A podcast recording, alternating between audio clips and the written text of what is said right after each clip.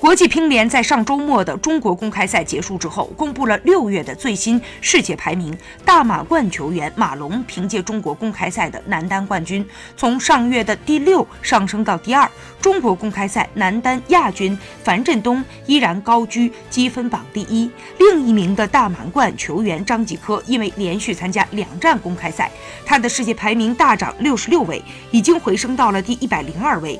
因伤缺席上周中国公开赛的陈梦，依然以一万六千五百零九分排名女单世界第一；朱雨玲积一万六千二百九十九分排名女单世界第二。王曼玉上周连续拿到中国香港公开赛女单冠军、中国公开赛女单冠军，这两个赛事让她跃居世界第三。刘诗雯则将自己的世界排名从上月的第六提升到了第五。